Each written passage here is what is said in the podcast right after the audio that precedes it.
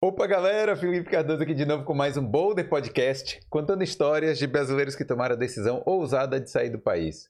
Hoje eu tô aqui com o educador físico André Costa. Tudo bom, Felipe? E aí, tudo Tranquilo? beleza? Tudo bem. Tranquilidade. André vai dar umas dicas aqui pra gente entrar no, no verão, né?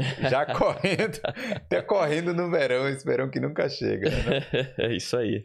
Isso aí. Agora, antes da gente começar, deixa eu só pedir aí a galera que já tá aí na live para ir deixando o like, né? Se não for inscrito, né? Se veio aqui por causa do André, se inscreve aí no canal porque tem muitas histórias de muitos brasileiros aqui na Irlanda. E é, eu também quero falar, né, da King Nutrition, certo? Primeiro quero agradecer a todos os nossos patrocinadores, né, que estão aqui na tela do Boulder, mas agora eu vou falar especial, especialmente da King Nutrition, que não é só uma loja de suplementos, né? Que apesar de ser a primeira loja de suplementos brasileiras, né? Aqui da, da Irlanda, não é só uma loja de suplementos, é um health center, né não? Verdade, é isso aí. Marcelão. Isso aí, um abraço aí pro Marcelo. Grande abraço, Marcelo. Isso aí. Então, você, né, na King Nutrition, você pode fazer tudo relacionado à sua é, forma física, né? Seu shape. Pra você entrar no shape aí, pra chegar no verão, beleza, né? É, então é isso aí. Tem nutrição esportiva, né? Você pode fazer sua avaliação física lá e também comprar os suplementos, né? Se precisar. É, us- utiliza o código aí, Boulder Underline Podcast, se você comprar online. E se você for lá na loja, avisa lá que veio pelo Boulder, né? Não? Lá vai ter aquele suplemento pra te deixar voando. Isso aí, pra correr, né? Pra entrar, co- começar é isso aí. correndo. É isso aí. Isso aí. E aí, André, você quer dizer que é o preparador, preparador físico, né? Educador físico, Isso. né? É, trabalho trabalho com atividade física desde 2004, né? É 2000, faz tempo, hein? Faz, faz um certo tempo, né? Eu me formei em 2006, mas eu trabalhava na, facu... na faculdade, já trabalhava na área. É, a gente ainda vai contar um pouco da sua trajetória, mas só para. Porque assim, faz tanto tempo isso, muitas coisas mudaram em relação à educação física, até algumas, alguns paradigmas que existiam em 2004 com hoje. Muita coisa mudou. Muita Hum. coisa mudou. É, as coisas relacionadas à atividade física, elas mudam constantemente. Assim como a nutrição e assim como algumas coisas em relação à medicina também mudam. Então, é, bastante coisa mudou de lá pra cá. A, a intenção é estar sempre correndo atrás de informação, né? E buscando o melhor a informar o teu cliente para que tu possa estar sempre atendendo em alto nível, né? E isso você acha que se dá em quê? É, é pesquisas que fazem? É, ou é, é coisas que, por exemplo, assim, ah, esse exercício não não está funcionando muito. A gente, pelo, pela, pela coisa empírica, a gente está vendo que esse exercício não funciona, que tal coisa funciona. É, na verdade, assim, existe bastante. As pesquisas elas vão se refinando, né? Hum. É, o, o campo é amplo e as coisas vão se refinando e cada vez mais se tem melhor informação em relação a determinado assunto. Então, por exemplo, eu trabalho muito com capacidade aeróbia, né? Então, hoje em dia, o nível de informação em relação a isso, ele é altíssimo. É, o padrão, ele é, ele é, assim, bem definido para o que tu quer, né? E o nível de informação, ele é muito alto. Então, a gente tem que só estar, assim, né, buscando um pouco mais é, em relação se tu trabalha mais com HIIT, se tu trabalha mais com endurance, se tu trabalha mais com eh, preparação física no futebol, com entendeu? Vai vendo ali qual é o teu campo e, cara, as pesquisas elas estão evoluindo, estão sempre eh, tem, tem sempre coisa muito boa sendo lançada, principalmente a nível de Estados Unidos e Europa, né? Sim. Então já o inglês ajuda bastante, né? Pra poder estar lendo. E é isso aí, cara. Mas eu acho que ainda tem bastante polêmica. Muita. Você não acha? Tipo Muita. assim, é, não tem nenhuma. É, como é que fala? Nenhuma unanimidade, né? Em Não. relação à educação física. Eu costumo dizer que são muitas escolas, né? Hum. É, mesmo se tu for pegar só no Brasil, né? Existem muitas escolas. E aí, de uma escola para outra, já difere um pouco a questão do, do entendimento da matéria, né? Então isso já causa um, assim, um- uma distorção em, certas, em certos assuntos, porque é, eu costumo dizer que ela é uma pirâmide, né? É uma cascata, na verdade, né? Vem dos mestres e vai caindo na base e é lançada no grande mercado, né? E só nesse, nessa descida da, da cascata aí já é uma já há uma distorção de entendimento, porque cada um entende o assunto de maneira diferente. É, e às vezes é, a pessoa leiga, vamos supor que eu comece agora a, a, né? Mas assim, eu não vou não busco um profissional nem nada do sim, tipo, aí eu sim. vou perguntar a um amigo, aí o amigo já me diz uma coisa, aí talvez eu, até eu passe essa informação errada para alguém, é então, possível. Então, é, é eu, eu, na verdade eu estava falando na questão mais de quem é, propaga a palavra, né? Hum. Agora tem o senso comum. O senso comum ele aceita muita coisa que às vezes não vem do, do, teórico fino que a gente chama, né? Que são as melhores pesquisas, né? Que são as, uh, as fontes melhores de recomendação em relação a determinado exercício. Eu não estou falando sobre exercício nenhum, estou falando num, num, âmbito geral, né? Pode estar falando tanto sobre musculação quanto, é, sei lá, aeróbio, endurance, ou estar falando sobre é, futebol, vôlei, basquete. É, são muitos esportes. A gama é muito grande, então a informação ela é, circula. Né? Circula. E como é que você começou lá em 2004? Qual foi o é, assim, na verdade, antes disso, por que, que você decidiu ser educador físico? Nossa, aí vai longe. Porque tem profissões, tem várias profissões, né? Sim, tem pode... várias profissões. É. Olha, mas eu. Olha, eu sou do tempo antigo, né? eu brinco que eu sou do tempo antigo. E na, nas antiguidades, cara, a gente brincava na rua, a gente estava sempre envolvido com bola, estava sempre envolvido com bicicleta, estava sempre envolvido com subir em alguma coisa, né? A riqueza motora da nossa época é muito grande relacionado ao que a gente vê hoje em dia, né? Não tinha videogame, né? Entende? É. Não, até tinha. Eu sou do tempo do telejogo e do Atari, né? Mas não era tão assim chamativo Sim. quanto, né? É agora. Então a gente estava sempre na rua, né? A gente estava sempre brincando e o futebol era diário. Uh, o skate estava no pé. A gente estava sempre fazendo alguma atividade. Não, mas e, daí a querer levar isso, isso vai fomentando, Mas isso vai te fomentando, né? Ah. Vai te fomentando, que tu gosta do esporte, tu começa a ter aquela, né? Pô, mas por que será que isso funciona? Como será que isso funciona? Né? Aquela dúvida vai vindo na tua cabeça. E isso foi querendo não me direcionando, né? A, a querer ir para o lado da educação física. Né? Entendi. E aí, é, mas aí você já morava onde? No, isso no em Porto Alegre. Porto Alegre. Porto Alegre. Porto Alegre. É. Isso eu estou te falando nos anos 80, né? É. E aí a gente vai, vai se talhando, né? Vai, aí eu terminei no colégio, tava sempre no time de futebol, hum. tava sempre, eu era do time do basquete, sabe? Eu participava sempre da, da panela aquela que vai pro campeonato. Uhum. Sabe? E cara, era futebol mesmo, né? Era futebol. Era, naquela, naquela época era futebol, irmão. Mas eu também joguei muito tênis. Tênis? Tênis. Hum. Joguei. Joguei. Boa parte da minha infância eu joguei tênis, porque eu morava num condomínio e a gente tinha quadras de futebol, quadra de tênis, tinha pista de skate, tinha tudo dentro do condomínio. Então isso também ajudou. Pô, né? Mas isso já é já é uma grande diferença em relação ao resto da população, né? É, Você isso, ter acesso a isso ajudou, coisas. Isso ajudou. É. Então, e aí os meus pais, né, naquela época, tinham a ideia de, não, vamos botar o guri a fazer algum esporte, entendeu? Entendi. E aí eu joguei tênis por um bom tempo e os meus amigos jogavam tênis. Era legal porque todo mundo fazia as mesmas, as mesmas coisas, entendeu? E aí você não, é beleza. Aí, em relação a como é que foi que começou mesmo? Aí você, em 2004, começou lá na educação comecei física? Educa... Não, comecei na educação física em 99. Sim. Né? Aí eu trabalhei no Grêmio por um tempo, um ano, um ano trabalhei no Grêmio. Aí eu decidi... Eu... Só que o futebol, ele é... ele é dinâmico também, né? As coisas acontecem, como acontece no, no profissional, também acontece na escolinha lá. Mas como Sabe? Assim? É aquela coisa assim, tipo. Caiu a diretoria, os caras tiram todo mundo e botam todo mundo que é da diretoria que vai entrar. Isso é horrível, né? Acontece. E aí a gente tava. A gente trabalhava, inclusive eu trabalhei com o sobrinho do Ronaldo, né? É o filho do Assis. É, Do Ronaldinho. do, é, do Ronaldinho Gaúcho? Gaúcho. É, é, ele Sim. era, da, ele era da, da, da escolinha, ele era da, da minha turma. Ele era do Grêmio, né? É. Começou lá, né, no Grêmio. E aí a gente tava ali naquela, né? Trabalhando. Em dezembro, virou o ano, trocou a diretoria, tá todo mundo demitido.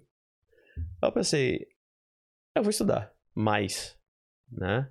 Eu sempre fui. Eu, eu cheguei a ser monitor de anatomia na faculdade, né? Sim. E eu pensei, eu tava sem trabalhar, eu, ah, peguei, a- enchi de cadeira e vou fazer isso pra terminar isso logo, sabe? Eu comecei a fazer um monte de cadeira e eu tava, fiquei um tempo sem trabalhar e aí eu consegui um estágio. Peraí, o que, que é cadeira aí que você tá falando? Ah, desculpa. É, ó o gaúcho. É.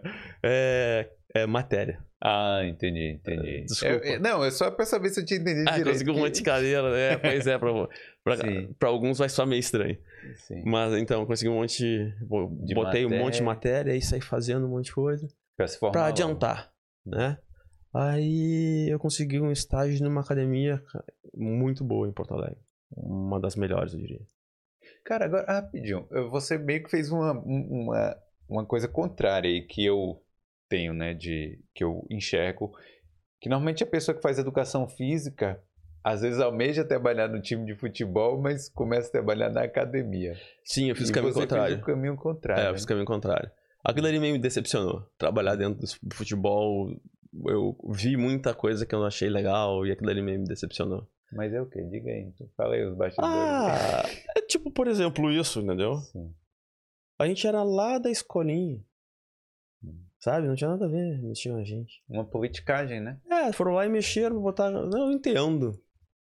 Hum. Mas.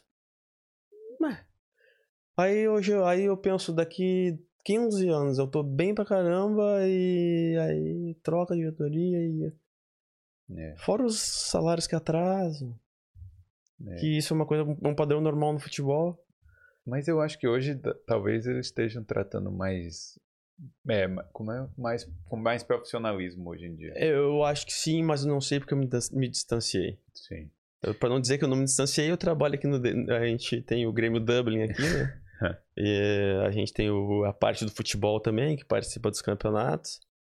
Hum. E eu e o Fred, que somos os, os cônsuls aqui no, no- no- na Irlanda do Grêmio, né? Hum. Então aqui eu já me divirto o suficiente com futebol. É, melhor, né? Mas É, é, que você também. Mais você- lúdico também. Você dá um apoio é, de, de atividade física para os atletas aqui, é isso? É, não, eu sou treinador do time, né? Ah, treinador É, mesmo. eu sou treinador do time, sou o cônsul da, do, do Grêmio. E junto com uma diretoria aí de mais cinco, junto com cinco, mais, mais cinco junto comigo, né? A gente toma as decisões e faz tudo que tem que fazer pelo nosso Grêmio aí. E é uma maneira de estar perto do nosso clube longe. É, é a responsabilidade, né? Que é o nome do Grêmio aqui, né? É, é uma responsabilidade, é uma responsabilidade. Ainda mais que a gente.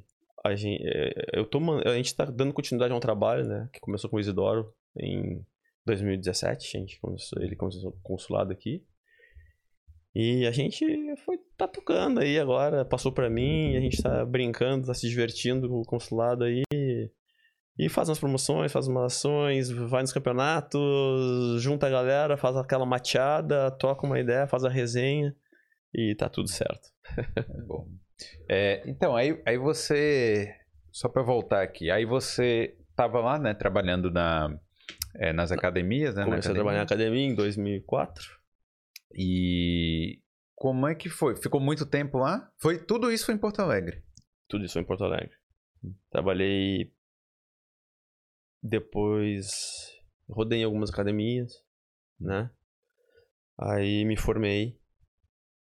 Aí fiquei só trabalhando e uma, um amigo meu, o Dr. Max Shaw, que é um cara que eu tenho como, né? Um cara top na informação. Ele ainda quando tava fazendo o mestrado dele, ele me falou que abriu uma, uma especialização na Faculdade Federal de Educação Física, da Faculdade Federal do Rio Grande do Sul, né? Hum. Em Fisiologia do Exercício. E aí ele falou, eu consigo pra tu entrar lá. E eu falei, vamos, vamos, vamos, vamos encarar. Mas é o que fisiologia do exercício? Então, cara, tudo. Toda a base fisiológica que tem na, na faculdade é a base.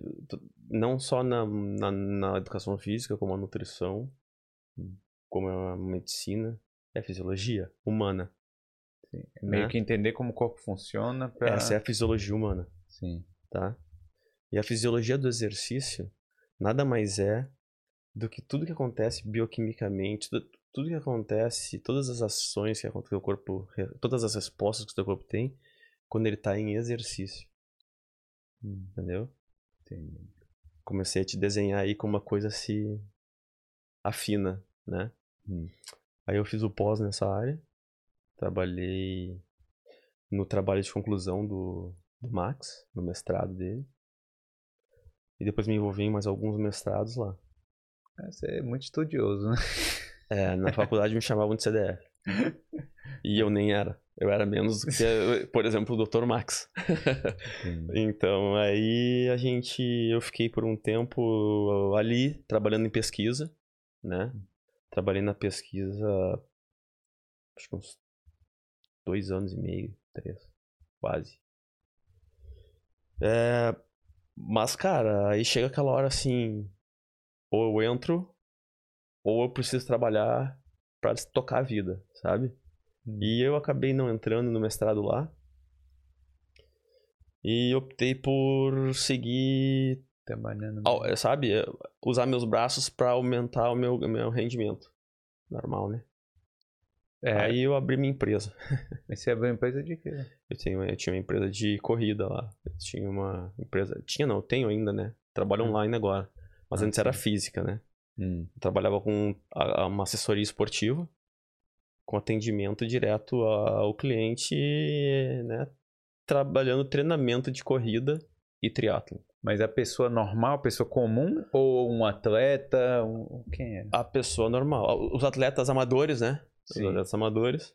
E as pessoas normais que têm o sonho de correr, né? Hum. Eu queria correr a, a maratona de 5km, né? Ou então a maratona São Silvestre, né? Que a gente sabe que nem é maratona. A, mara... a São Silvestre não é maratona? Olha só, descomplicando a- o- o- as coisas, né? Não, a maratona, a São Silvestre ela não é maratona. São quantos quilômetros, você sabe? São A, mar, a São Silvestre são 16 km. Ah, são só 16, ah, sim. E a Porque maratona, a maratona são, é... são 42,195. Entendi. Tem, uma, tem um gapzinho pequeno aí nessa brincadeira aí. Cara, 16 quilômetros? Todo mundo Pouco, fala né? Muito 16. pouco. Sim, a Globo não ia passar uma. Desculpa aí, a TV aquela aberta É, não ia sim. passar. Não, pode falar. Não ia passar aquela. a corrida, né? Se não fosse tão rapidinho assim, né? Os caras fazem nem meia hora, meia hora você já termina da corridinha. É muito pouco, né? Hum. E É. paga bem. Não, é paga bem o quê? paga bem pra elite, né? Ah, pro, pros Ah, atletas. pra elite, lá, pra elite tá. paga bem. É, mas então, o, o cara, vamos dizer, você, os seus clientes lá eram Uhum. as pessoas comuns, o dia a dia, o cara trabalhava em escritório e tal, queria é, fazer uma. Isso. Tipo, se preparar para falar assim: olha, eu quero enfrentar os 5 km, eu quero Isso. enfrentar os 10. Assim, eu vou fazer. Eu vou linkar já de como a coisa começou Hum. e tu já vai entender a situação, né? Ela começou com comigo e mais duas alunas que queriam fazer isso. Uma era arquiteta, as duas eram arquitetas, desculpa. E aí a gente, olha a minha ideia, eu vou com vocês, né? Aí eu corri com elas assim, umas duas vezes na semana e deixava pra elas o tema da semana, assim, no fim de semana sozinho. E aí, ah, uma foi chamando o outro, o outro foi chamando um, e a coisa foi crescendo, sabe? E eu comecei a ver que não, não é assim também que trabalha, sabe? Eu comecei a moldar, o trabalho de uma maneira onde o atendimento pudesse ser melhor, né? E dar uma informação mais refinada pro cliente, entendeu? Hum. Foi onde eu comecei a não treinar mais com os alunos, treinar sozinho e na hora de estar com eles eu estar focado só em realmente dar né, a informação. Sim. Ma- Mas A assim, técnica de corrida, como a pessoa deve se posicionar correndo, sabe? Respiração, dicas, Né? Essas coisas assim foram vindo através de le leituras e coisas que a gente vai buscando assim. Né? Mas então, a gente estava conversando antes aqui e você mencionou um pouco da, dos dados que a gente tem hoje, né? A pessoa que, que, faz uma corrida, ela Sim. usa o celular, o, o celular meu, não, o, o relógio, relógio, relógio, o relógio, o smartwatch e tal. Pô, tem lá a ficha completa de tudo, como é que foi, passo a passo, é. a subida, né? A pisada, Isso. talvez, não, o a coração. A pisada não, mas a oscilação de tronco tem. Sim, então, tem tudo, né? É, tem, tem tudo. Como é que você fazia isso nessa época? Porque nessa época você não tinha. Tinha que ser uma coisa bem geral, né, para todo mundo. Então, uh, a gente vem trazendo a informação sem ter o, o conhecimento tão aprofundado na época, né? Entendeu? Uh, eu fui entrando de cabeça no mercado e fui buscando. Mas assim que tu, tu busca uma coisa legal e já apresenta para o teu cliente. Na época, e, graças a Deus, eu sempre trabalhei com pessoas que compravam a ideia. Tu entende? E querida, querido, tem um Garmin assim, é o reloginho que vai nos ajudar nisso e naquilo, entendeu? No início eu trabalhava na pista, né? Que o trabalho na pista ele te facilita muito, porque a pista tem 400 metros. Então tu consegue fazer uma predição boa de carga também. Em relação a isso, porque tu tem distância e tem o tempo. Logo a gente sabe mais ou menos a carga que a gente está aplicando. Aí você observava a pessoa é, correndo lá e aí você isso, dava aquela E aí aquela dica assim, assado. A pista salvava muito, né? E até hoje eu faço isso, é engraçado, né? É, eu tenho tudo muito mapeado na cabeça, né? Porque eu sou um corredor, né? Então, até às vezes, eu, conversando com os guris, eu falo, não, daqui lá tem tantos quilômetros. E qual, qual eu é sei. A, além do, do desafio físico, né, da pessoa falar assim, cara, eu vou eu vou fazer esses 10 quilômetros em X tempo. Além desse desafio, qual é o outro prazer ou tesão de correr? Olha, tem o desafio psíquico, né? A hum. pessoa coloca um desafio na cabeça e ele vence esse desafio, então logo ele se sente, né, muito motivado para seguir fazendo o exercício. Hum. É, tem o, o, desafio físico, como tu mesmo falou, né? E tem a endorfina, né? É, tem aquela, aquela sensação fisiológica que o exercício físico, o endurance principalmente, te proporciona, né? Hum é, tu faz atividade e tu termina endorfinado. Sente assim, sabe, anestesiado quando tu senta no sofá ou quando tu vai iniciar a tua próxima atividade. Isso, isso move muita gente, né? A endorfina move muita gente. Deve e por isso que os adeptos à corrida passam de 9 milhões, né? É um número absurdo de pessoas que é no mundo, né? Ah, mas é pouco, não é?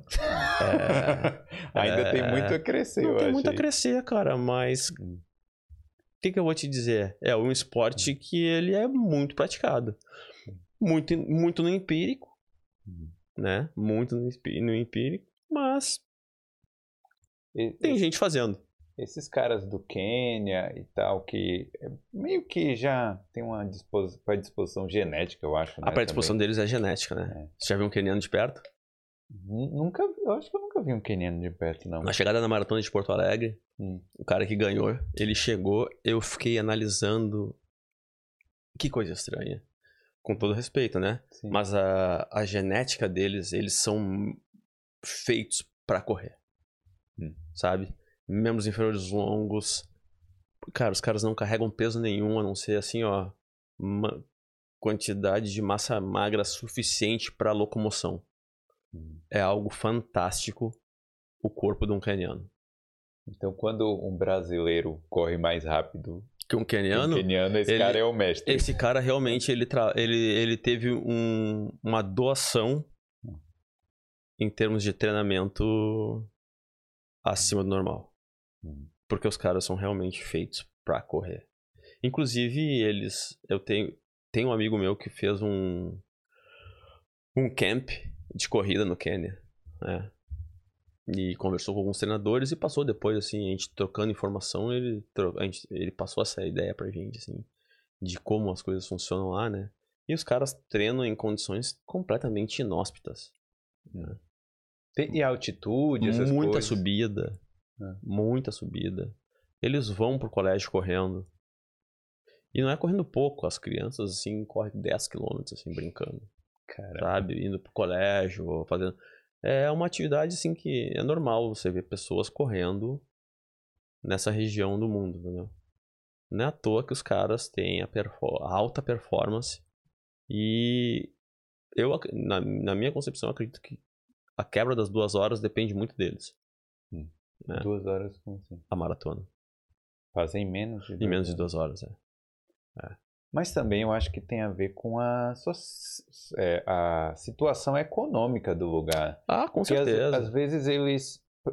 O esporte deve ser uma forma muito Não, mais fácil de sair daquela. Ah, não, com situação. certeza, com certeza. Dentro lá da, da- do país, os caras são. Eles são movidos a. a- os ídolos deles são corredores. Desde pequeno. Entende? É, é, é que nem no Brasil. Não que os ídolos de todo mundo são- sejam jogadores de futebol, mas a maioria conhece os jogadores de futebol. É, toda criança no Brasil quer ser jogador de O futebol. lado da criança quer ser corredor.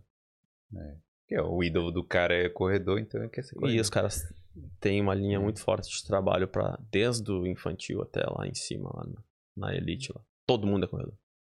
É, assim, antes da gente vi- vir aqui, né, na sua história aqui para Irlanda, você falou, é, a gente conversou um pouco antes, você falou que trabalhou também nas Olimpíadas lá do Rio. Como é que foi isso? Trabalhei. aí? Isso foi um Foi uma passagem muito legal, cara. Hum. Trabalhar numa Olimpíada é um. Assim, é- o maior, é o maior evento do mundo. Indiscutivelmente. Assim, não, não, não tem como. Indiscutivelmente, não tem como. Tipo assim, com a Copa do Mundo e a Olimpíada, a Olimpíada é um evento muito maior. Muito maior mesmo, É. assim? Muito maior mesmo, porque é, a Copa do Mundo ela se espalha num país. Hum. e é um esporte. As Olimpíadas se- se concentram numa cidade e são muitos esportes. Então, todo mundo que gosta de um ou outro, ou de todos, ou de alguns deles, vai pra lá. De todos os países. Entendi. Então, é um aglomerado de gente muito legal. Sabe, esse negócio de tu- ter que viajar pra conhecer culturas diferentes, vai numa Olimpíada. Tá Você, todo mundo lá. você já falava inglês nessa época aí? Arranhava. Ah, é. Arranhava. E eu trabalhei na comunicação do Forte Copacabana. E a gente trabalhou, eu trabalhei na, na, na, na prova de ciclismo, triatlon e hum, maratona aquática. E você já praticava tudo isso? Hum, Na época triatlon. Ah. Mas ciclismo, triatlon. E aí, Maratona aquática, É. Triatlon, né? é. Só são, assim, distâncias maiores, né? Mas era o envolvimento com é o mesmo esporte, né? Então, foi muito legal. E como eu trabalhava na comunicação, eu tinha crachá para entrar na sala que na sala da, da entrevista dos caras que dos medalhistas, né? Então você chegava perto dos atletas lá. É, como a gente tá conversando aqui, eu ficava na porta ali atrás assim, olhando os caras dando a coletiva pro mundo inteiro. Show. Foi muito legal. Só não podia tietar os caras. Não, não na, na entrada e na saída, né? Na verdade, a gente É. esperava eles darem a entrevista, sabe? Assim, tipo, cumprir o protocolo, sabe? Quando relaxou. Hum. Aí a gente tirou foto. Até no meu Instagram eu tenho foto segurando as medalhas com os caras lá. Foi uma experiência fantástica. Os irmãos Brownlee, que são os caras que são top de linha no triatlon, que foram os caras que foram campeão e vice-campeão olímpico naquela época. É, tenho foto com eles lá, que eu me diverti trocando uma ideia com os caras lá. Isso dá um gás de, de melhorar até o seu tempo de corrida ou de. Cara, isso dá um gás pra tu te atleta. envolver mais com o teu esporte, né? O, É. Que é o esporte que a gente cultua aí, curte fazer. Hum. Pô, tu vê os caras ali, né? Esses caras. É o cara, o cara número um do mundo, número dois do mundo. É, pertinho de você ali. Aí chega ali, troca uma ideia. Eu vi eles treinando, né? a gente tinha acesso. Aí perguntava, né? Pros treinadores, né? Antes não dava pra chegar muito perto, né? pós-prova que a gente conseguiu conversar, mas antes não. Antes era. Os caras são muito focados. É. O mesmo cara que é. Porque, na verdade, a Olimpíada é um negócio, cara, quando os três primeiros já chegam meio assim, sabe? Ó, esses aí são os que vão pra brigar, sabe? Por questão de tempo, de. Né? Que eles têm o, o índice antes, né? De É, índice e tal. Os caras que chegam com o índice mais abaixo já sabem que tu não tem que fazer milagre, né? É, só se o outro teu Ah, pensar. o cara vai. Sim, shit happens, né? Acontece. Shit Você não happens. viu a, a mina da vara lá, pô? Sumiu a vara? Aquilo ali é padrão organizacional. Foi a organização da, da. Aquilo que foi erro da Foi. organização? Foi. Foi no Brasil aquilo ou foi na Grécia? Não, onde? foi na. Foi antes do Brasil, foi em Londres. Olha aí, tá vendo? É, acontece. Acontece, amigo. Imagine o cara sumiu o tênis. Não, o tênis, tênis você acha outro, né? A vara que você não vai achar. Como é que tu vai conseguir um material desse um dia antes de uma prova? É. Então. É complicado. A gente. Eu tenho, eu tenho até um, um bastidor bem legal, assim, de, dessa. Da prova da, do triatlon lá. aí, né? aí. É, a gente tava. Porque a gente tava numa sala, né? E a gente fazia comunicação. Os caras da ITU, que é o órgão maior do triatlo, foram lá com a gente, explicaram toda a situação, de é, como é que tinha que funcionar a prova, não sei o quê. Muito legal, cara. Um contato assim, né? E aí, no dia que eles estavam treinando, a gente tinha alguns códigos na parede. Código vermelho era briga. Có- Código preto era bomba. Caramba. Código, sabe, azul, não sei o que. E o código marrom era animal na pista. Né? E durante a prova do ciclismo aconteceu código marrom porque tinha cachorro na pista. Daí os caras entraram lá, enxotaram o cachorro, porque um cachorro pode fazer um estrago que tu não pode acreditar num pelotão de 40 cara pedalando, Pô, né, cara? Com certeza, né? Cai o primeiro, cai 25. Quem conseguir desviar, desviou, o resto vai junto. E o cachorro correr atrás da bicicleta ainda. Ah, também, mas tem mais isso, né? Mas, cara, na verdade, esse é o de menos. Correr atrás da bicicleta vai acelerar o ciclista, tá tudo certo. O problema é ele parar na frente. E a gente tava tendo. Os caras iam começar a fazer o reconhecimento da água. E o cara do caiaque entrou pra fazer o perímetro. E ele gritou código marrom, né? Pô, na água? Na água é tubarão, né, irmão? Caramba. Tira os atletas da água, tira os atletas da água. Como é que tira o carinha do caiaque lá? Não, o cara do caiaque tá no caiaque, né, irmão? É. O tubarão não vai comer um caiaque. Mas os caras estavam nadando, né? Estavam começando o reconhecimento da, do, da prova da água. Mas e aí? É, aí o cara me. Não, é rádio, né, cara? Todo mundo É. tem rádio, né? Sim. Não, não, já bate aí. E claro, os caras não fizeram um perímetro grande, né? É, o reconhecimento é, um, um- é só uma nadadinha curtinha, só pra, né? Soltar a musculatura e, né, preparar, sentir o sal, a água, como é que é Copacabana, né? Sim. Entendeu? Mas É. tinha mesmo? Tinha. O cara gritou, pô. Caramba, velho. Aí deu, aí deu correria na praia lá, fecharam o perímetro daí. Vem cá, essa notícia se Não. espalha Não. depois? Não. Não, isso Ninguém não se espalha. Ah, Isso- exclusivo aí, ó. É, isso é- isso é- exclusivo. Isso o Breno lá, meu camarada lá do Rio lá, se tá me vendo aí, o Breno provavelmente tá vendo que eu mandei pra ele, ele vai saber essa história, ele vai dar risada. E ô Brenão, lembra dessa? Ele mais o pessoal que trabalhava na comunicação lá. É, eu isso acho que deu o código marrom foi nas calças do cara lá que tava na. No cara do caiaque, eu acredito. No cara do caiaque, com certeza, porque ele viu o bicho embaixo d'água, cara. Ele já gritou código marrom virando o bico pra lá, ó. É lá que eu tenho que ir, irmão. Esquece o resto, só tira o atleta da água. Foi engraçado. É, cara, que viagem, não. A gente rachou o bico lá em cima, porque a gente tava lá em cima, né? Eu sabia que tinha tubarão ali, não? Naquela Ah, cara, região. tava só passando.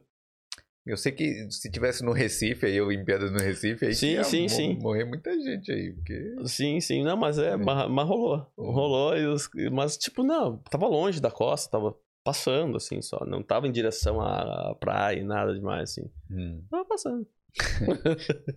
mas não vai É. esperar se ele vai pra costa ou não, né? Ele em 30 segundos tá, na- tá lá na frente, lá. Você não vai esperar o tubarão se decidir, né? Se Não. quer. Gritar, avisa antes. Mas é, essa situação aí, até liberar a- o lugar e tal, ficou quanto tempo? Ah, meu, uns 25 minutos, 30 minutos dando um tempo lá, dá um tempo pra galera. É, Ó, vamos, vamos alongar, vamos fazer uma mobilidade, vamos fazer um exercício diferente aí. É. Dá um tempo, vamos ver se libera. Daí o cara entra de novo de caiaque, dá uma olhada. Não, tá liberado o perímetro, pode andar. Até pra alguém decidir, né? É, realmente é. Imagina se morre um cara de elite lá no Brasil. Não, nem fala isso. Não, né, meu? Não dá. Cara, mas aí, é, voltando aqui pra, pra sua trajetória, você é, tava lá meio que, até onde eu sei, né? É, Não, tipo, você estava estável lá, estava com sua empresa fazendo as coisas. Por que, que você decidiu tomar, é, sei lá, dar essa mudada na vida aí de então, vir pra Irlanda? Então, a minha mulher também é educadora física. A gente trabalhava na mesma, na mesma academia. E a gente, cara, chega uma hora que tu tá abraçando já. Quem é educador físico vai entender, né? Que tu começa a abraçar, abraçar, abraçar, pegar coisa e, cara, daqui a pouco tu não tem mais mão, hum. sabe? E a gente tava já meio que começando a chegar num, num ponto onde a gente ia ter que abrir um leque, sabe? Fazer alguma coisa para ganhar mais. É porque, deixa eu só. É, é, é, no, no caso que você tá falando é o seguinte: você tem que pegar trabalho demais. É isso aí. Pra, e conseguir, aí, pra, pra, conseguir ter uma vida Pra ter uma vida boa. boa. E ah. aí, cara, já não tem mais fim de semana, já não tem mais nada. E o Brasil, a gente veio pra cá em 2017 tava meio violento naquela época, né?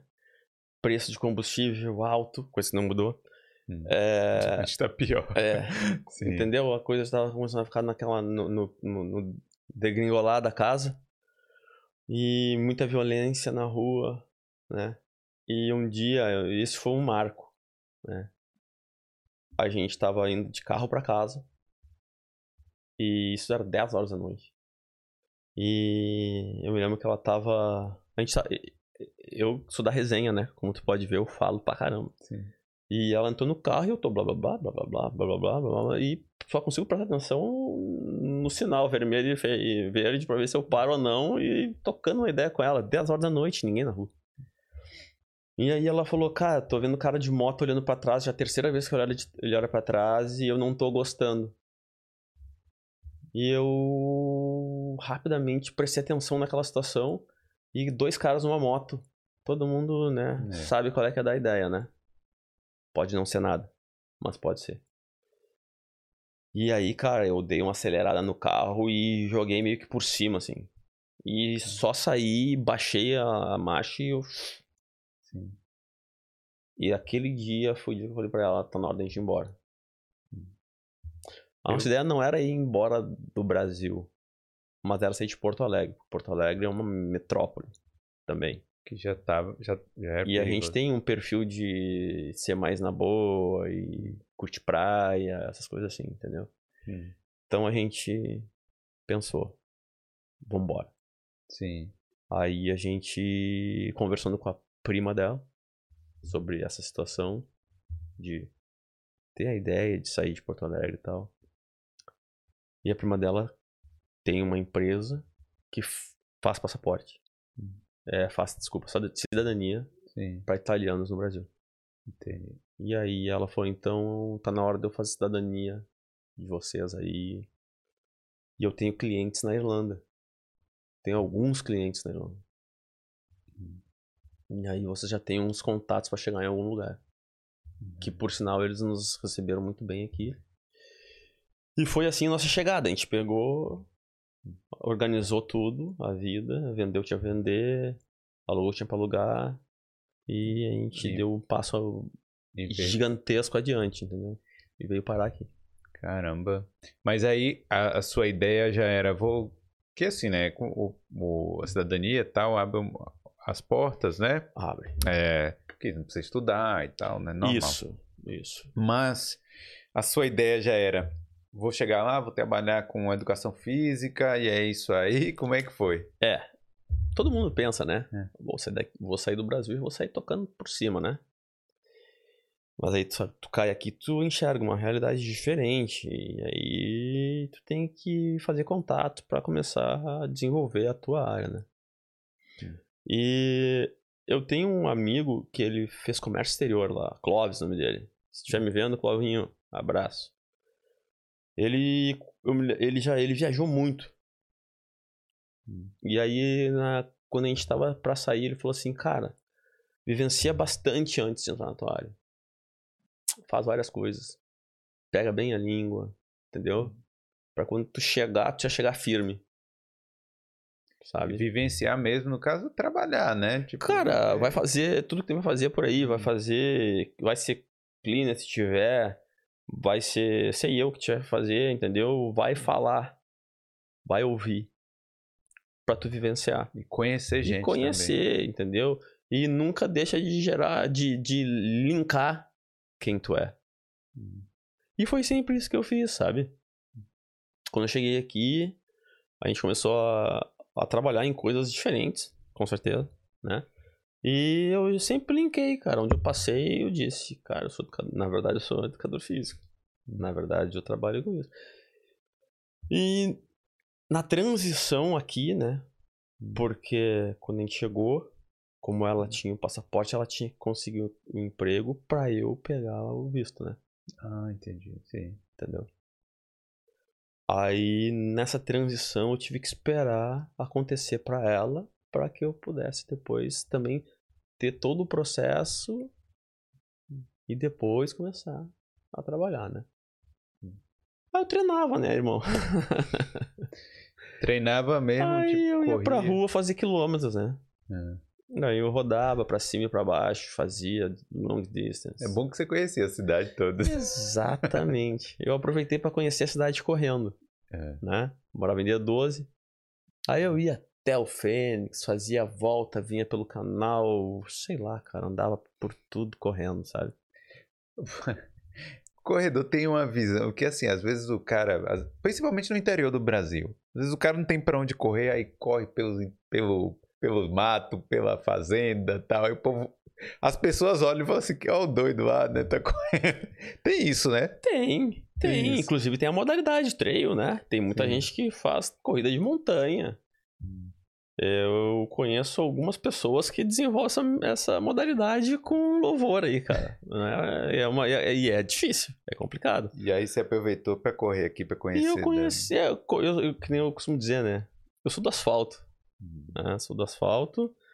E então eu vou, fui pelo asfalto. Vamos ver até onde é que esse asfalto vai aí. Aí um é. dia eu cheguei na praia. Na praia. lá em San, Sandimont lá. Ah, sim. Aí eu, caramba. Pô, tem até praia Olha. aqui e tal.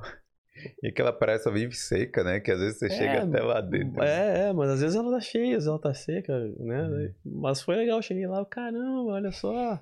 E daqui pra lá tem mais um monte, ó, uma hora dessa eu vou adiante. Mal conhecia Dublin. É, e aí. É... Bom, aí só na corrida mesmo, mas para treinar para você mesmo tal. É, e aí, e mantendo meus clientes lá, né? Que nem eu, eu transformei numa, numa situação online para poder seguir trabalhando. Uhum. E aí houve uma reformulação, houve uma divisão, algumas coisas aconteceram e eu continuei, de certa forma, hoje trabalhando com eles também. Então né? você ainda trabalha com os clientes eu do Brasil? Trabalho com o Brasil também ainda. Uhum. Trabalhei já também. Aí depois eu abri um leque pro ciclismo, né? Sim. Então eu tive e conheci gente boa demais que pedala lá no Brasil, hum. né? MTB. Trabalhei com bastante gente da MTB. Trabalho ainda. Mas MTB não é o. É mountain bike. Então, é, é, é, trail, tá? é, trailzinho, é. Galera casca grossa. Cara, é difícil, Galera fã né? do Avancini. Difícil, porque no Brasil a bicicleta é cara. Olha, não é só no Brasil, cara. Aqui também tem umas peças meio caras. É, a gente que gosta de bike aqui, tá, eu tô sempre olhando, né? Aqui tem umas, tem umas peças boas, mas caras também. Como é que você viu as diferenças é, da corrida, de equipamento, nisso no Brasil e aqui? Porque assim, quando você chegou, né? Que você falou, pô, vou investir, vou comprar um tênis, não sei, o que foi? Então, aqui a coisa sempre é, é, sempre não, mas ela é mais acessível, né? Bem mais acessível. Um tênis, ele é muito mais barato do que o tênis no Brasil em relação ao que o dinheiro pode comprar, né? Sim. Um tênis no Brasil tem tênis de mil reais. Hum. Gente, tem gente que vive com isso, é. né? É, passo que aqui tem tênis muito bons que consegue por muito menos. Às vezes 10% do que, do que esse valor que eu falei em reais, só que em euros. Sabe? E até por menos tu consegue tênis bom pra correr. Então, mas, cara. mas, mas mesmo com tênis barato, a pessoa consegue correr de boa sem se machucar. muito? Vamos, com, vamos por partes. É. É. Nem sempre ser caro quer dizer que seja bom pra corrida. Nem sempre ser barato quer dizer que não seja. Entende? Então a gente tem que saber direcionar o que a gente quer e se o que a gente quer é realmente bom pro que a gente vai fazer. Entendeu? Sim. Aí que tá o, aí que tá o pulo do gato. É, eu eu corri por muito tempo com tênis minimalista. Muito tempo. É. Co- Como é esse tênis mesmo? São tênis que eles são bem baixos, Sim. né?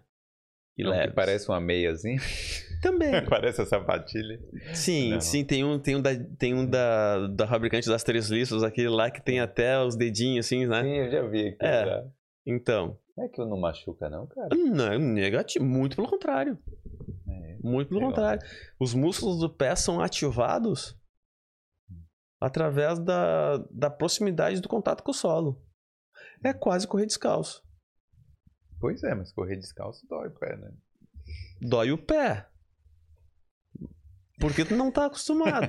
É verdade. Mas assim, no momento que tu vai reduzindo o tamanho né, do amortecimento do teu tênis, Hum. tu começa a encontrar uma ativação maior da musculatura do teu pé. Hum. E aí, através dessa ativação maior do fortalecimento da musculatura do teu pé, tu começa a ter uma base melhor para corrida. Então não é por não é por loucura que os caras correm descalço.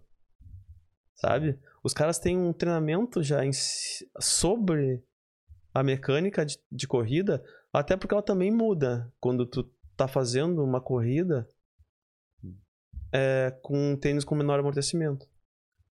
Então tu tem que direcionar o que tu quer e de que maneira tu quer é, levar o teu exercício. Tem gente que tem necessidade de correr com tênis mais confortável. É, eu não recrimino. É, às vezes é necessário. Mas, na minha opinião, tu tá mais livre de lesão correndo com um tênis menor. Olha aí, tá vendo? É. Isso aí que eu não sabia, não fazia ideia. É, é. Só tem, que que pessoa- só tem que achar o tênis apropriado, né? Achava que a pessoa tinha que correr com aquele Nike. Não, Air. até porque esse tênis, quando ele é muito alto, ele gera uma instabilidade maior. Hum, Entendeu? entendi. E essa instabilidade, ela não é muito assim. É, não é, não é acon- aconselhada não é a palavra, assim, mas ela não é, não é muito legal assim pro teu joelho, entendeu? Sim. Ah, então tu tem que ter estabilidade nessa, nessa articulação. E o teu pé já tem amortecedor natural. A gente perde isso por causa do sapato. Sério? Sim, Então o sapato atrapalha a gente a. a vida inteira. Na verdade é. Inclusive pela, inclusive, é, pela posição dos dedos. Hum. Porque o momento que tu bota teu pé dentro de um tênis, ele, o- ele pode fazer isso aqui, ó. Ele tá, ele tá gerando né, um desconforto nos teus dedos. Eu tenho um exercício que eu faço com os corredores, que é luva, que a gente chama, né? Que é colocar a mão entre os dedos do pé. Muita gente não consegue. Que fica. Dói? Sério? Tenta. Mas isso o que? Antes ou depois da corrida? Não, não, não. no dia e- normal. no Não, dia isso é um normal. exercício de mobilidade, né? Entendi. É um exercício de mobilidade. E o corredor ele tem que ser, ele tem que ter muita mobilidade. Nos pés, no tornozelo, né? E no quadril. Você é, passa exercícios de musculação também para as pessoas? passo. Passo porque é focado, né? Hum. Ah, assim, alguns exercícios são específicos, né, para corrida, voltados para corrida. Sim. Então eu dou uma atenção especial nessa linha, né? Eu, como leigo, estou imaginando Uhum, exercício uhum, nos membros uhum. inferiores, mas tem nos superiores também para correr? Tem, tem, tem, tem, tem. É a estabiliza estabilização do tronco, né? A gente necessita muita estabilidade de tronco. Abdominal. Também. Também. Também. Também, mas, cara, o corredor também usa os braços, né? Sim, sim. A gente precisa de estabilidade do tronco através da coluna, né? É, é um. É um... É um, exercício, é um exercício muito complexo. É um órgão. É porque assim, né? É o corpo inteiro mesmo, né? Não tem jeito. Total, né? né? Tipo, tudo faz parte, né? Dos três, dos três esportes, o, a corrida e a natação são os mais. são os que têm maior riqueza motriz, né? Natação, é, natação é. É, a natação é. A natação, a, riqueza, a, riqueza, a riqueza da motricidade de exigência para musculação, para natação, ela é muito grande. O cara fica alongado lá com a natação, fica grande. Não, não só isso. eu digo assim, mais é porque é questão de coordenação mesmo, entendeu? Porque o nadador. A, a, a gente está num ambiente que não é o nosso. O ambiente aquático, né? Então, se tu tá num ambiente da água lá, como que tu vai te por que o, peixe se mexe tão rápido dentro da água e a gente não? Porque é o ambiente dele. Ele fala assim, ele se mexeu, tá dentro da água. A gente, a gente tem que buscar uma mecânica dentro da água para se locomover mais rápido. Né? Hum, sim. Isso requer técnica. Isso requer trabalho. Quanto mais técnica tu tem, menos força tu faz, mais tu te movimenta. Essa é uma continha, né? Sim, sim. E isso em todo o esporte também, né? Exato. É. Né? O ciclismo tem um pouco menos, né? exige um pouco menos porque tu tá numa posição onde tu movimenta mais as pernas. O teu tronco, ele movimenta menos. É. Entendeu? Mas aí a técnica da pedalada é outra, né? Mas falando nisso, ciclismo, natação uhum. e tal, uhum. você começou... Quando é que você começou no triatlon mesmo? 2010 eu abri assessoria, 2013 eu tinha um conhecido que tinha uma esposa. Ele fazia triatlon, ela queria fazer. Beleza, guarda isso. Eu dava aula de corrida e eu dava aula de spinning. Em 2012 eu comecei, se eu não me engano. Pode ser, é. E aí, eu ela queria fazer e não tinha quem acompanhasse ela porque ele andava muito. E eu ia estar começando. Ao passo que uma assessoria esportiva contratou essa academia que eu dava aula para usar mais a parte da bike. E eu via os caras falando sobre triatlo o tempo inteiro. Uhum. Porque todo mundo, a maioria era triatleta. E eu, caramba, eu já faço é, 90% da prova. Falta só 10%. Eu vou uhum. começar a nadar. Uhum. E aí eu vou acompanhar a, e eu vou juntar e vou trazer mais um, vou abrir mais um leque para minha assessoria. Teve uma oportunidade ali, né? É. Aí, cara, os caras me deram alta força, eu achei uma achei um fui para uma equipe de natação aí, que eu já sabia nadar. Hum. Porque eu vim de surf, né, na verdade. Então eu tenho uma facilidade de natação. E aí, cara, eu comecei, vou lá, vou, comecei a nadar, nadar, nadar. Ela, aí ela também tava nadando no, no, clube dela daí. E a gente se juntava e fazia os longos de bike. Aí eh, um incentivava o outro tal. Aí a gente já juntou com mais um amigo, mais uma amiga, foi juntando. E quando eu vi, eu tava com seis, cara, na mão, assim. Sim. E eu, nossa, cara. E aí lá fui eu, já, né? Eu já tinha um pessoal trabalhando comigo na corrida. Eu larguei o pessoal da corrida na mão deles, fiquei com, com o cream, né? O creme de la creme comigo, eu peguei só os elite que eu tinha, porque tinha uma galera que pegava pódio, que ia muito bem e que começou do zero comigo. Tem mais de 100 pódios com a galera. Caramba. Então eu comecei a brincar nessa linha aí, né? E pum, miguei eu pro triatlon, ver se eu puxo os meus corredores também, né? Porque os caras correm.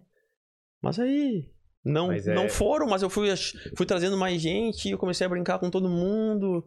E eu ia, ia, ia nas corridas de triatlon, ia nas corridas de corrida, hum. ia, eu ia em tudo, brincava com tudo. E, cara, e comecei a pegar o gosto pelo esporte, né? Mas é, é que eu, eu vejo que a, a, corrida né, é mais democrática, né? Todo mundo pode correr, né? Sim. Assim. Sim. E o triatlon, aí tem que ter a bicicleta, né? Tem Na verdade, uma... já é um esporte um pouco mais elitizado, né? Sim. Porque tem que ter aonde nadar. Se tu não mora numa cidade com mar, É. tu tem que ter um clube. Não, e né? não é a mesma coisa. Ah, é, sim. Ajuda bastante. Muita gente treina em clube, cara. Ah, mas a piscina você vai ficar pra lá e pra cá e tal. Contando azulejo, é isso aí. E seja o que Deus Então. quiser. Porque, na verdade, se tu for pegar o. A piscina, ela, ela te proporciona dar tiro, o fit. Hum. E aí tu vai pra água aberta e tu desenvolve técnica de natação em água aberta e o endurance. Hum. Sabe? Rodar, rodar, nadar daqui até lá longe, voltar. Entendeu? Isso aí é diferente. E aí tem a densidade da água, tem a corrente, tem a adaptação ao meio aí fora, né? Sim. Entendeu? Na piscina é uma coisa, lá é outra. Então, tu tem que ter a vivência de piscina, assim. Senão tu não sobrevive lá. E, e aqui, você fez algumas provas aqui de triatlon e tal? Fiz. Na verdade, eu fiz mais de corrida do que de triatlon, né? Eu brinquei. Quando eu cheguei logo, comecei a correr. Fiz longa distância, fiz, fiz várias longas distâncias. Daí eu fiz uma meia maratona em Clontarf, Hum, sim. né? Os 21 de Clontarf. Bom, a meia maratona já é maior do que a São Silvestre. É. Então É. eu tô decepcionado com a São Silvestre. Eu acredito que tu e mais um monte de gente tá ouvindo isso agora. Porque muita gente realiza que só sim. Então aí eu fiz uma meia maratona. Até nessa meia maratona eu fiz o meu melhor tempo. né, De todas as 12 que eu já fiz. Sim. Fez o melhor tempo aqui. Aqui. Num frio, meu amigo. Você acha melhor correr aqui no frio do que no Brasil? Deve Não, isso ser. é, isso, é, isso é constatado eh, cientificamente. Hum. A melhor temperatura para execução de uma pro- prova de corrida é 10 graus. Por isso que os caras do Quênia ganham. Corre lá nos 30, chega aqui no. né? Ajuda. É, né? Não é tudo, mas ajuda, Sim. porque os caras sentem frio, eles são muito magros, né? entendi. Mas então, assim, aí eu fiz uma, uma meia maratona aqui, fiz minha melhor tempo, até uma hora e 37 minutos. Hum. E aí, cara, eu pensei, depois de um tempo, porque eu levei um tempo pra comprar uma bike boa, né? Sabe? Também desenvolvendo a ideia, eu pedalava, mas era com a bike até de um, um flatmate meu tal. Aí, guardando grana e tal, aí fui lá, comprei minha bike. Aí, tá, agora eu vou fazer uma prova. Tinha a bike pra isso. E nisso eu fui também desenvolvendo com um outro amigo aí em caminhos, né? Andar por aí Sim. de bike, tá? Aí em 2019 eu fiz o meio Iron aqui, 70.3. E a natação? Pera aí, mas a natação. A você tre- natação eu treinei. Eu sempre treinei no. Porque quando eu fui pra uma academia aqui, o que, que eu pensei? Tem que ir pra uma academia onde tem piscina que eu, eu seguir nadando. Mas você não treinava no mar, não? Nunca tinha ido. Ah. Calma aí. Ah. Não é assim também, né? Vai. Aí eu treinei por muito tempo na piscina. Aí, quando eu resolvi, vou fazer a prova, eu fui. Aí comecei a treinar na- no mar. Mas um pouco antes disso, eu conheci uma menina sul-africana que ela era da natação. E a gente nadava na mesma raia no clube lá. Aqui. E trocando uma ideia, ela falou, pô, vou, vou fazer um desafio em Galway, 4K, nadando. Eu falei, tá aí, quem é que te treina? Ela falou, "Tá, faço o que eu acho que tem que fazer. Eu falei, tá, então eu vou te treinar. Hum. Hoje ela é uma das melhores amigas minhas aí. Tá não tá morando mais aqui. Eu, inclusive, eu moro na casa dela hoje. Ela foi embora, foi morar, foi morar, casou até, foi morar em Londres. Aí Eu treinei ela, ela fez essa prova. Então, enquanto ela, quando ela começou a fazer as, as vivências, né, as externas, eu comecei com ela. Hum. E ela me deu os caminhos de como treinar, aonde treinar aqui. Sim. Entendeu? Foi tudo sendo moldado. Então aí que gerou sua profissão aqui de novo. Ou não? Isso eu fazia assim, tipo, eu já eu atendia a galera lá no Brasil. Hum. Mas aí ela eu incluir na- nesse bolo todo. Não, eu te mando planilha, tu faz. Quando der, a gente treina junto na piscina. E, e nas externas a gente vai junto. Beleza, beleza. E foi indo, foi indo. Fez a prova dela e tal. E eu comecei a. Eu falei, bah, vou fazer a prova essa. Comecei a treinar, treinar. Aí encaixei ciclismo, encaixei corrida. Né? Encaixei os volumes todos. E, e, dia, e dia, se não me engano, 19 de agosto. Eu larguei no 70.3 lá em. Em Dunleary. 70.3. o quê? É, o meio área, 70.3. São as, é, é- são- é a distância em milhas, né? Então, Iron... Pera aí, o Ironman são 140 Ponto 6.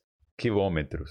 Ou milhas. Milhas. Caramba. Quer que eu te diga as distâncias? 300 quilômetros é... Quer que eu te diga as distâncias? Fica mais fácil, Pode né? dizer. No no Iron. No meio é, nove, é 1.9 nadando, Hum, 90 pedalando, 21 correndo. sim. No, no outro é 3.8 nadando, 180 pedalando e 42 correndo. Cara, é muita coisa. Que você fazer tudo isso e ainda... Correndo é o último. Corrida é o último. E ainda você fazer uma maratona depois, né, cara? Não é de Deus. É maluquice. É, O meio também não é. É, mas endurance, né? A gente vai, que nem te falei, a gente vai. Eu comecei nessa brincadeira querendo correr 5km. Hum, onde eu fui parar. pois é. Eu, tenho, eu fiz 2,70.3 já. Cara. E não tá. E não tá livre de fazer outro. Mas por enquanto eu tô em stand-by. Deixa eu perguntar. Quando acaba uma prova dessa, você. Você descansa por quantos dias? Você fica de boa no dia seguinte? Tá? Olha, as duas provas que eu fiz. A primeira Hum. não, a primeira eu fiquei um pouco dolorido uns 4 dias, 3, 4 dias. Sim. A segunda, eu não fiquei com dor nenhuma. Eu acabei a prova só com um pouco de resquício da, da onde eu tive cãibra durante a prova. Você teve cãibra durante a prova? Ah, normal. Como assim, normal? Aí que aconteceu assim, ó. A gente saiu de Dunleary, Hum. né? Tava 16 graus. E a gente subiu a montanha pra Wicklow, né? Hum. Siley Gap. Não sei se já ouviu falar desse Sim, lugar. sim. Que é o cume lá de Wicklow. E no tempo mudou. Normal, na, da ilha, né? O tempo vai mudar, vai mudar, mudou. Passando pelas ovelhas e tal. Sim, cara. E lá em cima tava nublado e chovendo. Hum. E tava 6 graus. Hum. Uma coisa assim. E nesse drop de temperatura, cara, minha musculatura gritou, né? Hum, É isso que eu Eu já desci, eu já desci a montanha lá de bike administrando a câmera lá na bike. Por causa da. E eu, já, eu sou meio. Eu sou bastante magro, né? É. E aí eu. Cara. Já desci tremendo lá. E aí. Mas- cãibra direto. Mas recupera no meio lá, né? Ou não? A tendência é que tu consiga administrar, né? Recuperar. Não. Não vai. Cara, uma vez que tu começa a ter cãibra, tinha um jogador de futebol que o cara senta uma vez pra puxar a perna, a segunda e a terceira vem em questão de cinco minutos de novo, né? Entendi. É o mesmo. Que o negócio de Romário lá, de puxar. Não, isso aí é, isso, é distensão, isso, é, isso aí é outra coisa. Não, isso, é, isso, isso aí são outros 500. Não, é que tô falando de cãibra, né? Só uma, uma simples cãibra, que pode acontecer por vários motivos. O meu aconteceu porque, cara, desceu, deu o drop da temperatura, mais o esforço, né? hum, Mais alguma coisinha de, de repente, hidratação, ou alimentação no meio da prova tal, que combinou com. Uf. entendi. E a corrida foi toda ah, ah, negociando. Negociando essa. Negociando com o corpo, né? A cabeça negocia com o corpo o tempo inteiro. Se o cara. Se o cara tá no meio da corrida lá e ele desconcentrar ou falar assim, pô, vou desistir, aí desiste na hora, né? Deve, deve ser isso, né? Eu acho. Eu acho que. É que eu nunca passei por essa situação, né? Mas eu acredito que sim, que deva ser por isso, né? Que a cabeça vai acabar com. vai parar com a negociação, É né? Porque tu negocia pra não parar, porque parar nunca é uma opção, né? complicado. É. Deixa, deixa eu mandar um salve aqui pra galera que, Vamos lá. que tá aqui, mandou algum comentário. Olha Ana Paula, Hum. Dega, José Antônio, André, Zezinho, meu colega. cara, Vanderlei. Ô, Vanderlei! é, Vanderlei é. É, consul, é, é diretor com a gente no Grêmio lá. Esse, esse eu acho que é outro Vanderlei. Esse- eu acho que é outro Vanderlei esse aqui. Ah, não é? É Vanderlei Cardoso. Ah, não, beleza. o Lima, ah, o Lauro, é, o Lauro, o Lauro, forte abraço, André, o Uhum. O Lauro, o Lauro e o Zé são meus colegas nos colégios. Figuraças. Frederico, Também. Arnei, O É. Arnei é- também é, é diretor da- da- com a gente lá no Grêmio. É, Ana Beatriz, Maria Antônia, Rafael mandaram aqui ó, é, um salve, um salve pra galera aí que tá acompanhando. É, a galera não mandou perguntas, tá? a galera é um pouco tímida hoje. Vamos, Mas- vamos falar, vamos perguntar, galera. Pode perguntar que nós estamos aí pra responder. Eu tenho uma pergunta assim, porque, sei lá, a maioria das pessoas que tá ouvindo talvez seja leiga no esporte e tal. Opa, adoro. Qual é o erro mais comum que você vê em todo mundo, alguém que está começando, é, na corrida principalmente? Um erro muito comum. Correr por correr. Mas correr por correr, correr como assim? Sem um objetivo definido? Como é que é? Assim, pra tentar trazer pra uma realidade onde quase todo mundo vai entender, tá? Quando tu corre, tu não consegue quantificar carga. Porque não é uma máquina que tu chega ali e coloca o pino e ali tá dizendo 20 quilos. Ok, 20 quilos, eu consigo puxar 10 repetições. Então tá, eu tô com 80% da minha força muscular ativada nesse movimento. Ok? Beleza. O que, que seria isso na corrida? Não? Aí tem algumas coisas que tu tem que saber e que também faz parte do pulo do gato de como que tu vai mo- monitorar isso aí pra saber que o cara, não, ó. Hum, Entendeu? Ah, não, eu tô colocando uma carga, essa carga é tal. Entendeu? Sim. E as pessoas não têm essa ideia, elas acham que assim, hoje eu corri 5 km. Amanhã eu corri 7, amanhã eu corri 10. Tá, mas sobre que carga? Sobre que custo? Isso pra ti foi 60, 70 ou 100% durante todo o tempo? É isso que eu, não, eu nunca vou saber. isso, Então, assim. então é isso, é, é- então por isso que eu te dizendo. Então esse é o grande erro. O erro é que as pessoas só acham que a corrida é um esporte onde só tem que botar o tênis e fazer. Hum, Dá pra evoluir? Tem uma janela pra evolução, pequena. Tu vai evoluir. Só que, cara, tu pode evoluir mais se tu souber, ou se tu tiver alguém que vai te predi- predizer carga certinho. Sobre tua frequência cardíaca, entendeu? Te determinar velocidades pra fazer determinados percursos, entendeu? Montar planejamentos para que tu tenha uma, um encaixe disso tudo e que no final tu tenha um volume saudável pra tua pessoa, entendeu? Então são, olha quantas variáveis eu falei aqui que a gente tem, é um quebra-cabeça, né? Quando tu pega uma pessoa e tu aplica um teste, que é o que eu faço primeiro, nela, Hum. ela te dá uma informação e através dessa informação que ela me passa, eu esmiuço ele, ele todinho. Hum. E aí aqui eu tenho informação para tal carga, aqui para tal carga, aqui para tal carga. Eu vou juntar esse planejamento todo e vou dizer, ó, tá aqui fulano. Essa é a brincadeira. Aqui pra ti tá seguro, vai por esse caminho. hum. É, mas isso, cada caso é um caso, né? Esse é o difícil por também. isso que por isso que eu te digo, eu aplico um teste, eu, ela a pessoa me passa uns dados e a partir desses dados eu começo a trabalhar com cada um. Por, e aí eu bato de novo em cima da tecla. Só correr por correr é legal. Entendeu? Mas tem seu risco. Entendi. Porque tu não sabe se tu tá fazendo o volume correto, se tu tá fazendo a intensidade correta. A gente tava conversando agora, eu vou, eu vou puxar, né? Tu falou que a gente tava conversando antes, a gente tava conversando antes. A gente conversou sobre a questão da intensidade. As pessoas desistem antes. Essa intensidade, será que ela é correta pra pessoa? É. É, comigo eu acho que o, o problema é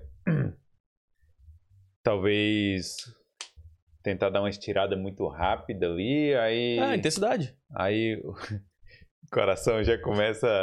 Não, não o coração, né? Mas você já cansa rápido e aí depois desiste. É, é muito- Ah, tem tudo envolvido aí, né, amigo? Tem a questão do próprio condicionamento, que já não é bom. Sim. Tem a questão da intensidade, que é mais alto que o condicionamento pode suportar. Hum. E aí vai indo.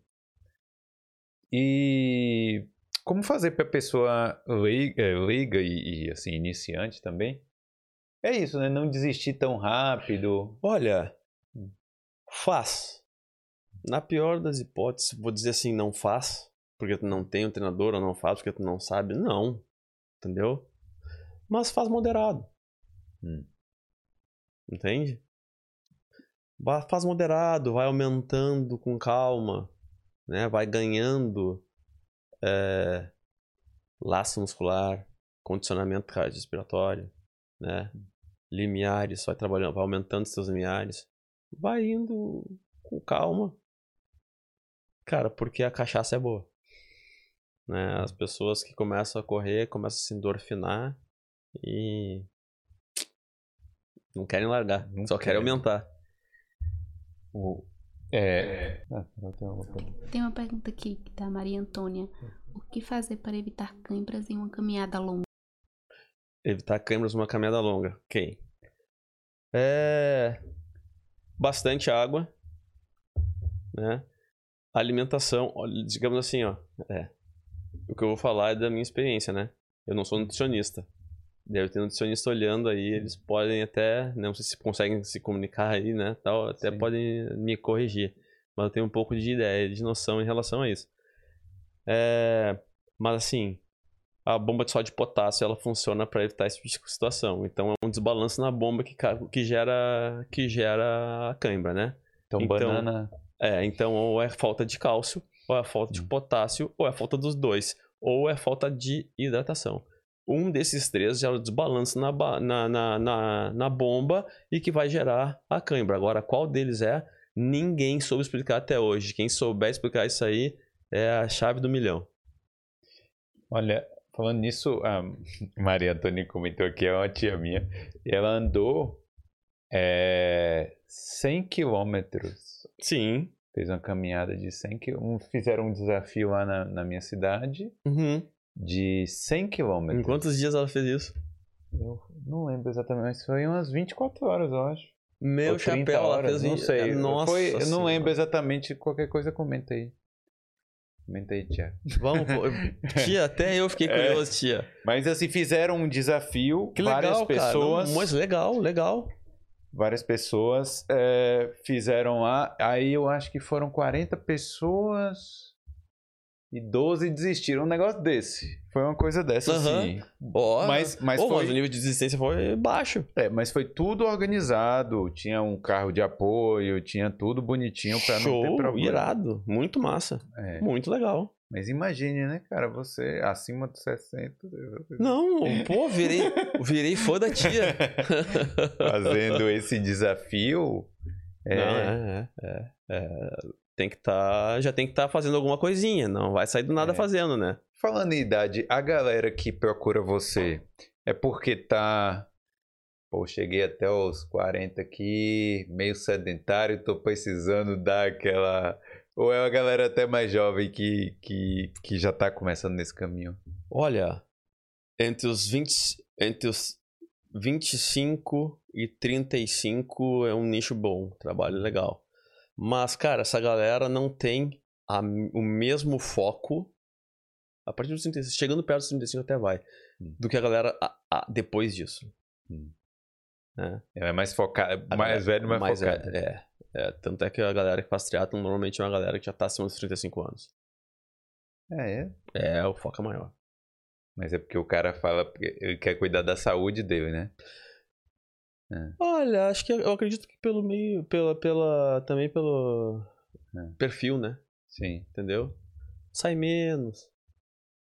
Entendeu? Já faz uma, ah, entendeu? Já já consegue eh, pensar em acordar cedo para fazer esporte, não acordar tarde porque saiu. Uhum. Entendeu? Isso é isso é perfil. Já é casado? Eu? Não, já é casada ah, sim, a pessoa, sim. tal. Sim, sim, sim. É, e foi aquilo que a gente estava conversando também sobre a questão do, do coração, o músculo, o exercício, o envelhecer bem. Ah, sim, sim, sim, é. sim. É, essa é uma questão interessante, né? O, a atividade endurance trabalha o coração mais que qualquer outra. Qualquer outra. Então é muito importante, porque isso a gente falou né, na entrada aqui. É o músculo que começa a trabalhar quando entra primeiro a primeira molécula de oxigênio no teu, no teu organismo, ele começa a trabalhar. O coração. É. Ele vai ser o último a parar. Quando ele parar, acabou. Tomara que demore de parar aí, né? Vamos trabalhar o coração então até lá. Aqui, ó. Foi 27 horas. 68 anos. Legal. 27 horas. Parabéns, Tia. 100 Sou seu fã. Isso aí, tia. Eu ia... Mandou bem aí. A galera toda lá mandou bem. Galera lá da minha cidade, lá de Qual a Camacan. cidade, desculpa? Camacana, Bahia. Legal. É... Pô, galera profissional. Não, ah, não, galera só amadora. profissional, cara. Mas... Não é qualquer um que faz esse tempo, não, aí. Porque eles faziam pequenas caminhadas. Pequenas. Né? Fazer 15, 20, aí foi aumentando, aí fizeram aí esse desafio. Diz que tinha gente dormindo em pé, cara. Tipo assim, sabe, meio já em transe, né? No, no meio da caminhada, porque é, é duro, né? Você... Eu tenho uma amiga que eu, eu a conheci na época dessa academia que eu falei, lá em 2004 comecei a trabalhar. O nome dela é Sabrina Sassá. Ela também é uma pessoa que ela eu, eu a observo muito. E ela trabalha e ela trabalha na linha da corrida de aventura, né? Hum. Meu, essa mulher é sensacional. Ela faz corridas de 120, 160, 180 e só montanha acima. Caramba. É aventura, entendeu? Então, além de tu ter que fazer o esforço todo, tu tem que te orientar.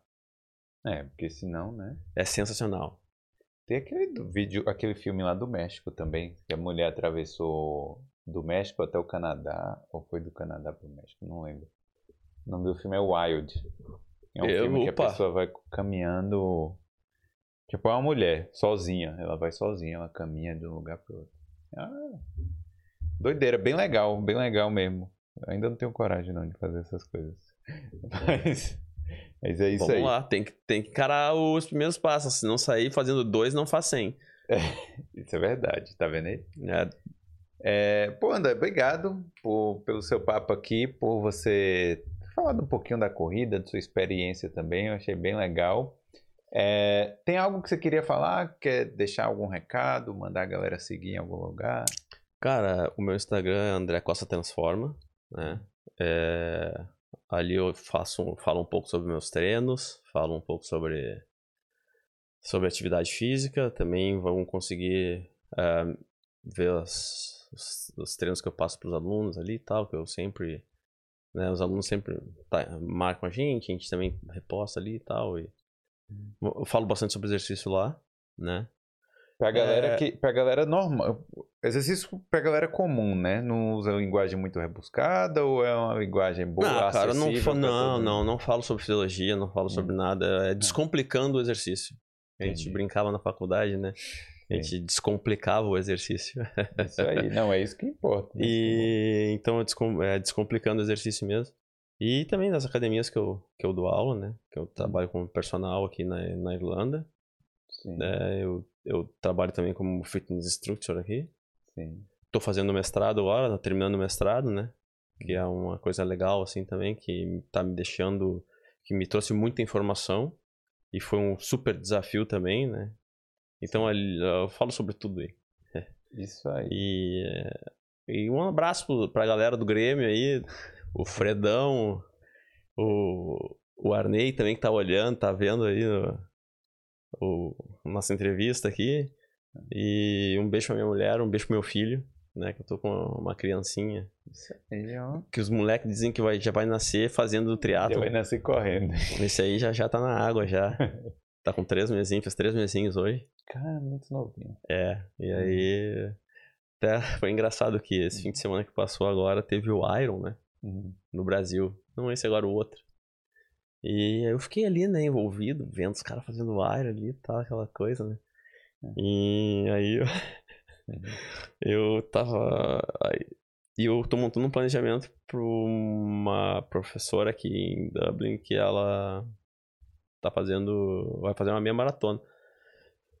E aí eu. tá. Me pilhei também, sabe? Vi aquela situação ali acontecendo, um Iron, a galera chegando, superação, os caras batendo recorde. Eu falei, aí eu cheguei na segunda, né, pra minha esposa falei assim: então, resolvi que eu quero fazer, vou fazer outra prova. O que, que tu acha? Daí ela só me olhou assim, né? Porque ela sabia, porque eu falei muito sobre o Iron, né? Só me olhou assim, eu falei, não, mas não é dessas tão grandes, eu vou fazer uma meia maratona, tal, na boa, assim, pra dar uma medalha pro, pro Oliver, né? Que tá chegando agora aí na brincadeira, né? Porque todas as medalhas que eu ganhava antes dava pra ela, né? Sim. Agora eu vou dar pro Oliver. Aí ela. Tá, tá, tá, vai lá, vai lá. Olha aí, tá vendo? Uma boa desculpa aí. Por isso, por isso, por isso eu tava treinando de vir pra cá.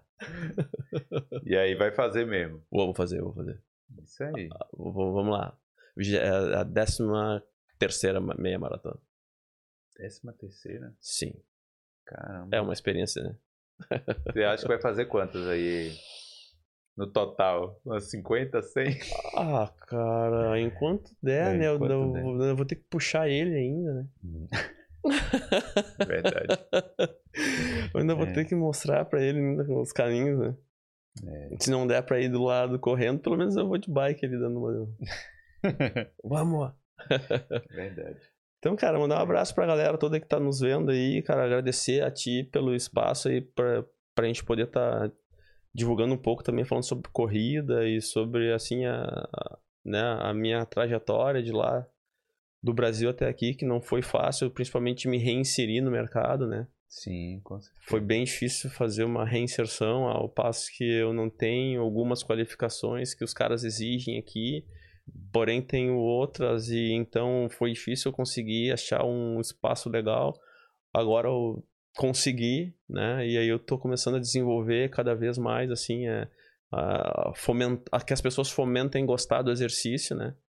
Hum. E agregado a também ao mestrado que eu tô terminando agora, tá sendo assim bem assim é, produtivo essa situação toda, né? Botando para frente assim a, a, a, evidência das coisas que eu tô aprendendo e cara isso tudo tá abrindo várias portas aí graças a Deus cara. mas assim como alguns outros também que também foram da área que eu vi que chegar que vieram aqui falar contigo né cara ninguém teve o, o caminho facilitado isso aí a gente tá é. fora do Brasil e a coisa aqui, que nem algumas pessoas falam, a, a criança chora, a mãe não ouve. Né? É. Mas é o normal, né? Mas é o normal, é o normal. E, cara, graças a Deus a gente tá chegando aí, que a gente consiga manter por um tempo aí, vida longa, o esporte. E cada vez mais incentivando a todos que estão na nossa volta.